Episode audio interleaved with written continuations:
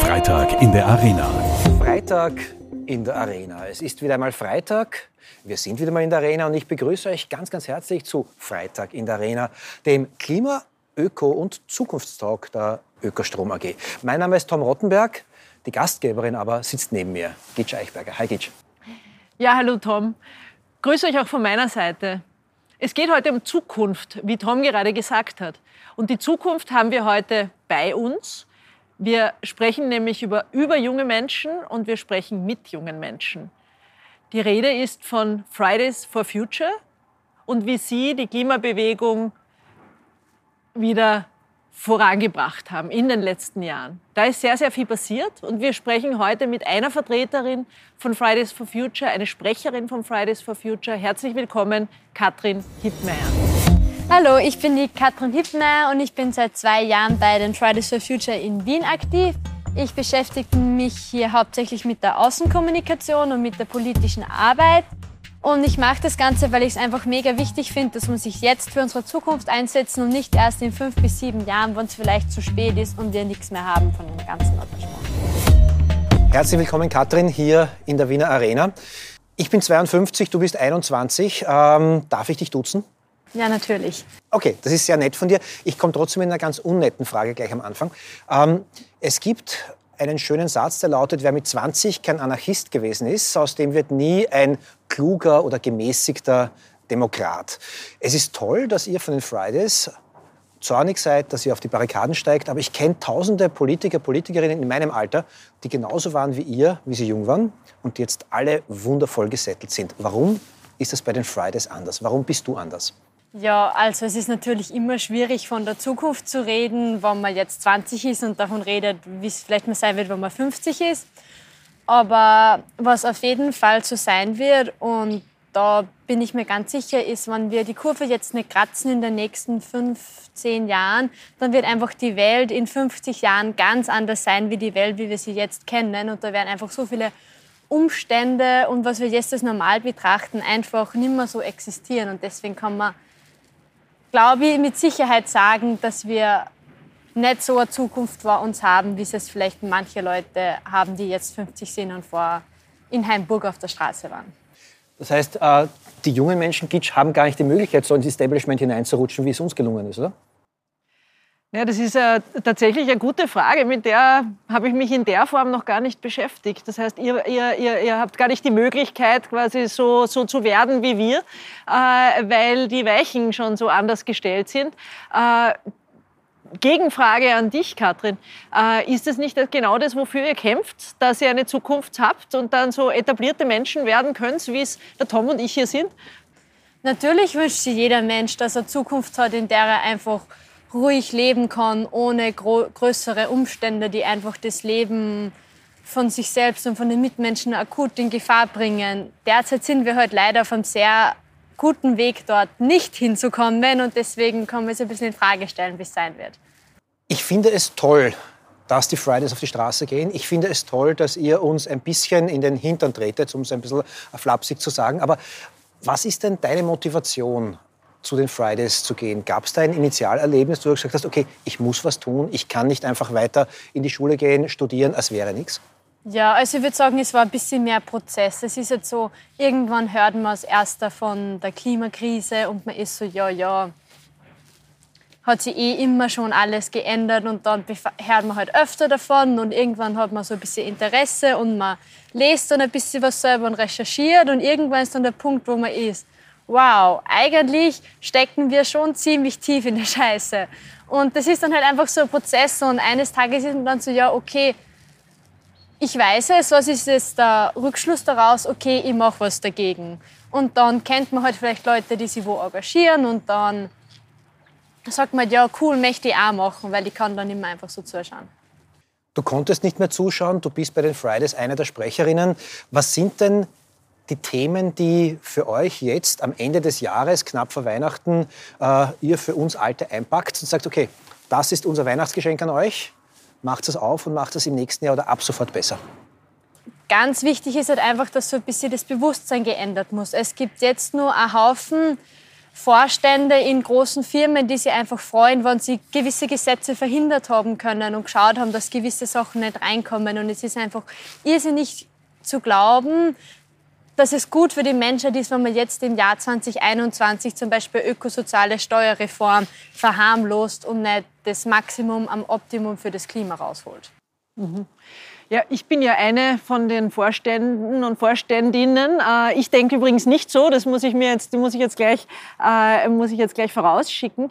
Aber es, mich beschäftigt das ähnliche Thema. Wie schafft man es, dass man in die Köpfe derer, die heute am Drücker sitzen, die die Entscheidungen treffen, in der Wirtschaft und auch in der Politik, dass die eben es genau so verstehen, wie es das du gerade beschrieben hast. Eben genau diesen Prozess, dass man nicht sagt, ich muss ein bisschen was machen, dass es ein bisschen besser wird, das haben, glaube ich, alle verstanden, sondern die wirklich verstehen, äh, dass es da jetzt wirklich ein massives Umsteuern braucht.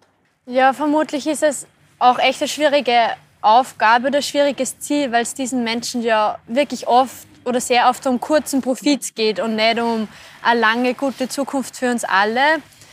Aber irgendwann wird halt dieser Moment kommen, wo diese Menschen verstehen müssen, dass einfach dieses Wirtschaftsmodell, wie sie es verteidigen, so nicht mehr funktionieren kann bis zum Ende des Jahrhunderts. Es wird einfach irgendwann diesen Kollaps geben, wenn es jetzt nicht diese Änderung hin zu einer klimaneutralen Welt gibt in den nächsten 20 Jahren.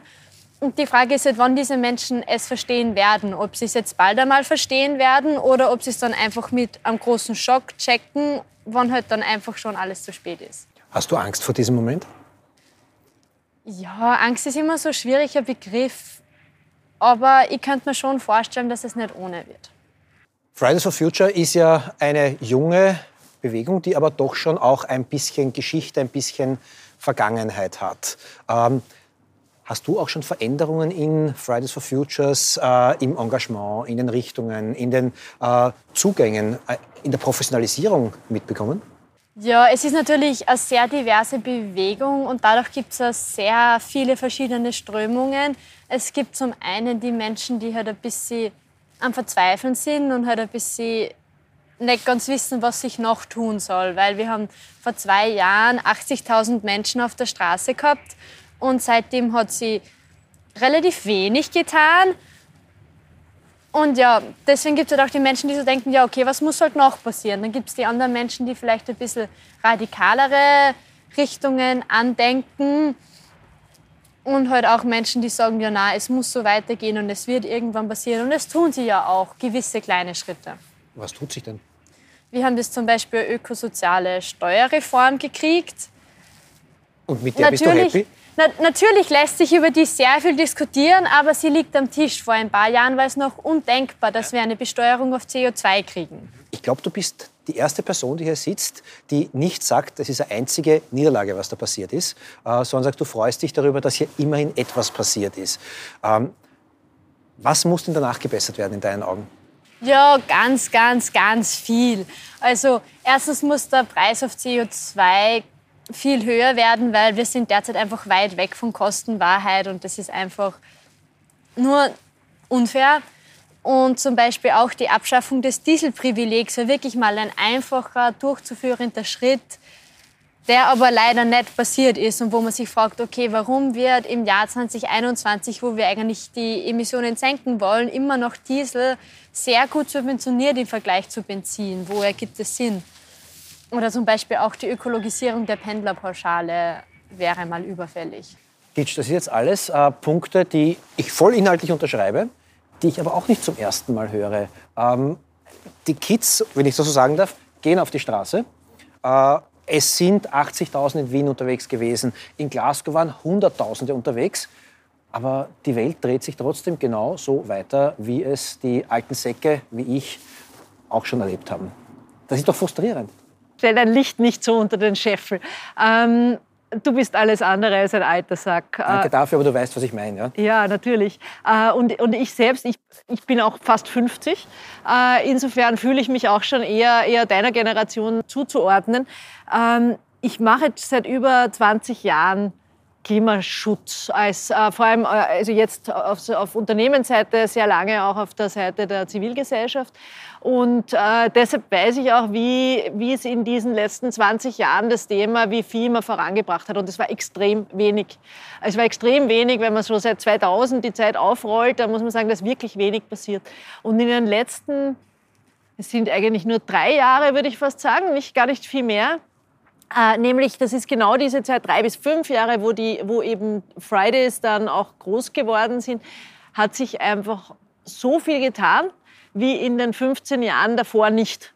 Und das ist tatsächlich etwas, was man, finde ich, schon anerkennen muss und was man sehen muss. Und was ich das äh, was ich das Spannende auch an dieser Bewegung finde und was mir persönlich auch Hoffnung gibt. Weil ich mag jetzt alt sein, aber ich kämpfe ja auch schon seit vielen, vielen Jahren und irgendwann einmal wird es zermürben und man sieht, man kommt nicht weiter und, und, und, und jetzt ist aber, hat sich aber sehr vieles bewegt.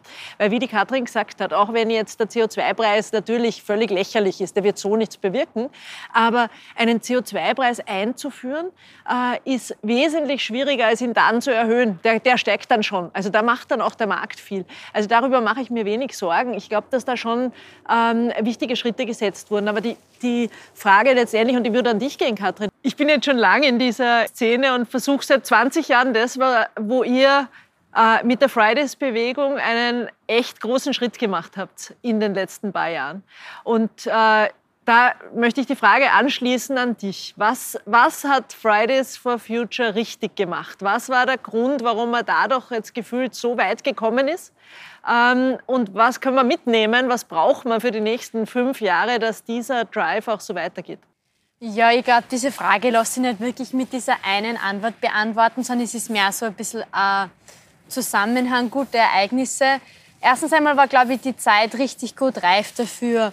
Ähm, es hat diesen extremen Hitzesommer gegeben, wo einfach die Menschen selber gespürt haben, es ist verdammt heiß. Und dann war auch einfach dieser Schulstreik von der Greta Thunberg, die gesagt hat, okay, in die Schule gehen bringt sich jetzt nichts mehr, weil wenn es so weitergeht wie jetzt, kann ich sowieso auf meine Zukunft vergessen. Und was bringt mir meine Schulausbildung, wenn ich keine Zukunft habe? Und ich glaube, dieser prägnante Satz, auch mit der Kombi, dass sie sozusagen was Illegales gemacht hat und dass sie ihr dann so viele Leute angeschlossen haben, hat diese Bewegung einfach so groß werden lassen, weil sie immer mehr Leute angeschlossen haben und dadurch es was komplett Neues war, waren die Medien und so auch sehr bereit, darüber zu berichten und das unterstützt dann so einen Prozess natürlich noch einmal, wenn die Medien jede Woche was bringen.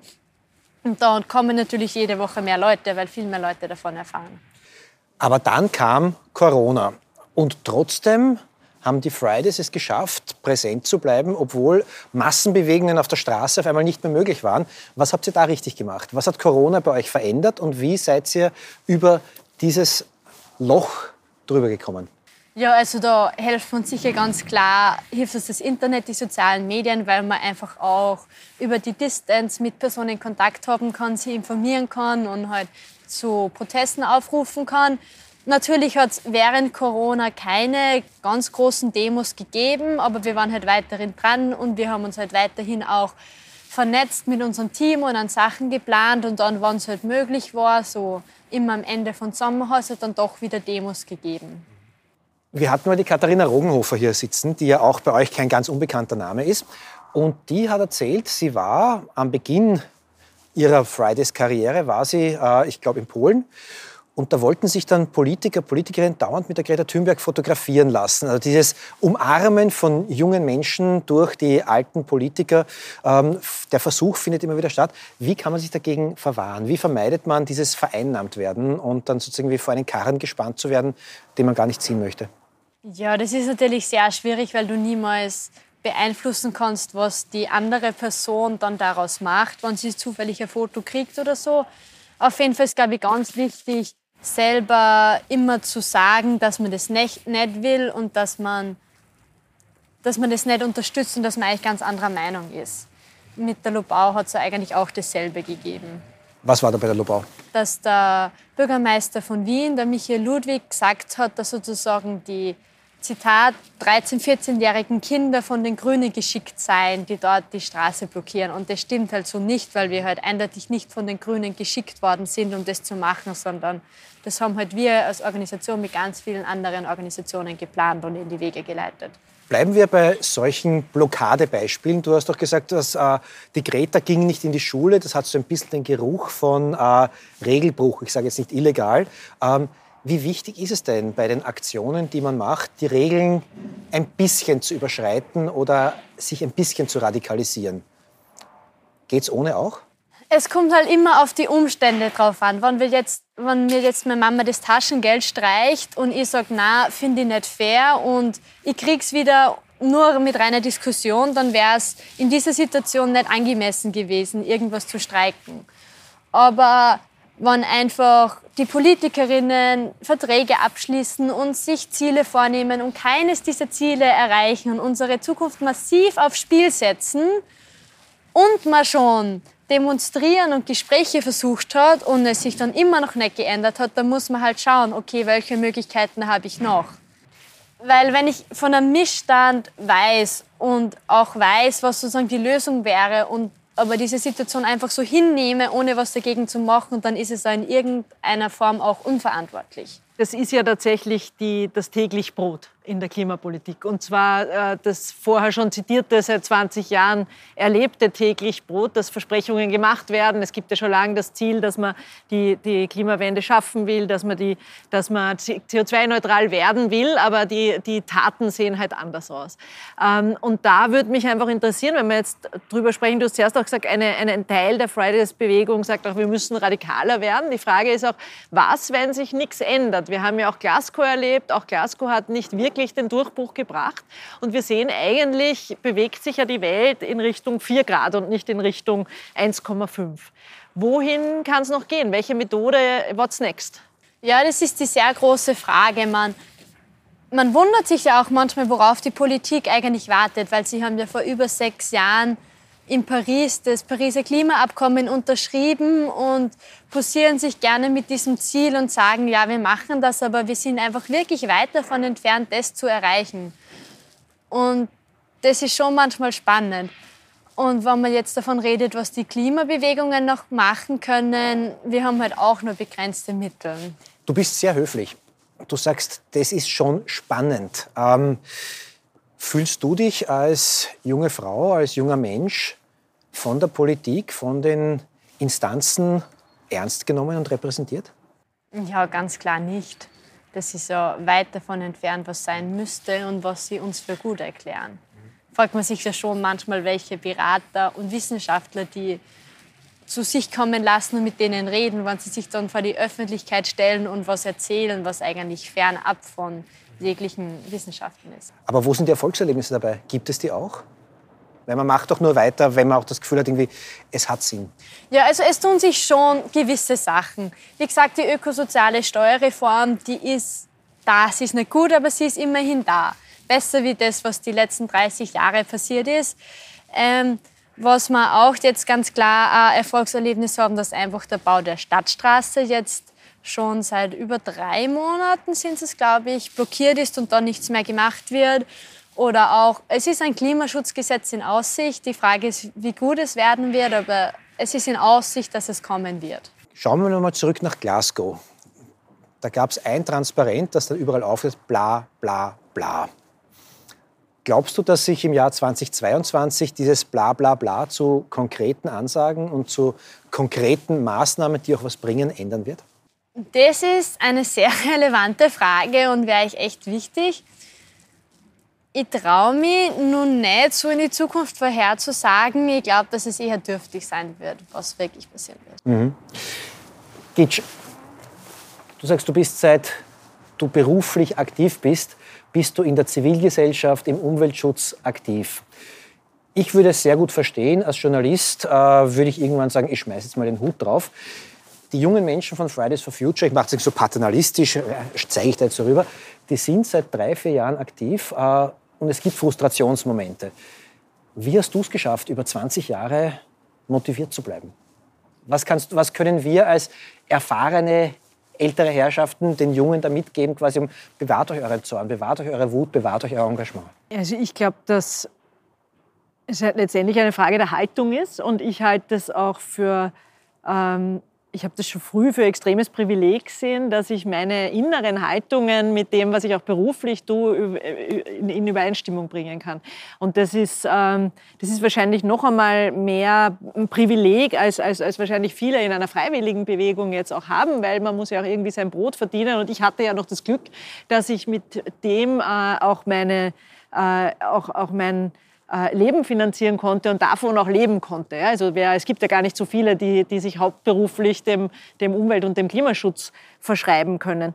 Äh, aber in Wirklichkeit halte ich das für äh, etwas extrem äh, Positives, wenn einem etwas wirklich Anliegen ist. Und ich glaube, da kann man als Mensch auch, da, ist man, da kann man immer, da ist man, kann man jeden Tag aufstehen und sich motivieren, weil letztendlich es geht ja um, es geht ja um was. Es geht ja um etwas, was uns wichtig ist. Und ich gehe davon aus, das sieht die Katrin genauso von dem her, was du sagst. Es, das, das ist die, die Natur, also bei mir ist es die Natur, es ist, die, es ist einfach dieser Planet, das Leben, das es da gibt und ich finde, das lohnt sich total dafür zu kämpfen und wenn es 40 oder 50 Jahre dauert, dann wird es sich immer noch lohnen.